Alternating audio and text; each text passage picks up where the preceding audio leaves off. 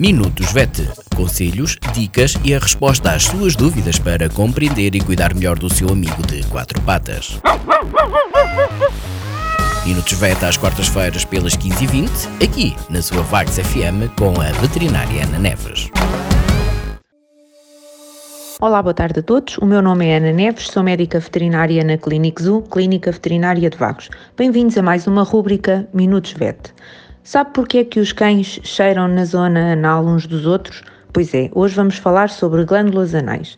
As glândulas anais, ou sacos anais, são umas pequenas glândulas que se localizam no lado esquerdo e no lado direito do, do reto tanto no cão como no gato, e há outras espécies animais que também têm glândulas anais. Elas são responsáveis pela produção de um líquido que geralmente é eliminado no momento em que o animal defeca. Este líquido tem um odor que é muito característico e que permite que o cão ou o gato façam marcação de território no momento em que defecam e libertam esta, esta, este líquido.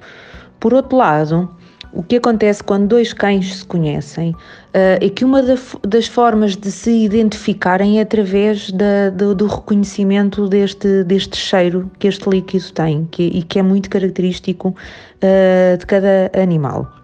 E, portanto, é este o motivo pelo qual eles cheiram uns aos outros, é uma forma de se reconhecerem e de se identificarem. À semelhança dos outros órgãos do corpo, as glândulas anais também podem adoecer, entre aspas. A alteração mais comum nas glândulas anais é a impactação. Isto acontece quando o líquido que vai sendo produzido pelas glândulas não é eliminado uh, para o intestino grosso e, para, e, e, e sai juntamente com as fezes.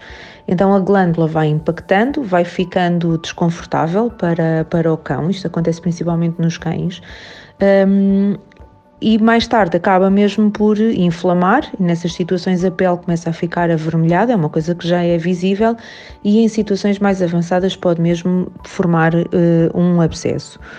Um dos sinais mais uh, comuns na, na impactação das, das glândulas é, é, o acontece, portanto, os donos conseguem identificar quando os cães raspam com a zona anal uh, no chão. Pode ser por parasitismo, mas outra causa comum para esta situação é por impactação da glândula, das glândulas anais de uma ou das duas. Uh, estas situações, quando há inflamação da glândula, Uh, e quando há abscesso, são situações que requerem uh, intervenção clínica.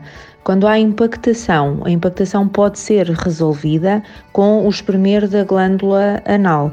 Isto pode ser efetuado com condições de, mínimas de, de cuidados, não é? de, de higiene e por alguém que, que consiga fazer pelos próprios donos quando instruídos, por exemplo, pelo médico veterinário.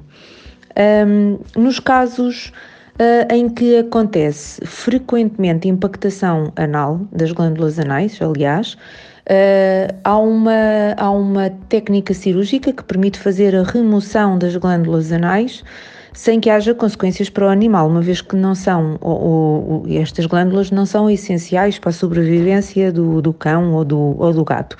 Este, este tipo de situação é mais comum no cão do que, do que no gato. Como é que podemos prevenir uh, a impactação das glândulas anais? Através da alimenta, dando uma alimentação de qualidade e rica em fibra. Para os animais que têm mais predisposição para que isto aconteça, pode inclusivamente suplementar-se a alimentação uh, com, com fibras, com, com produtos adequados para, para esta situação, ricos em fibra. Por esta semana é tudo, obrigada e até para a semana. Minutos VET. Conselhos, dicas e a resposta às suas dúvidas para compreender e cuidar melhor do seu amigo de quatro patas. Minutos VET às quartas-feiras pelas 15h20, aqui na sua Vagos FM com a veterinária Ana Neves.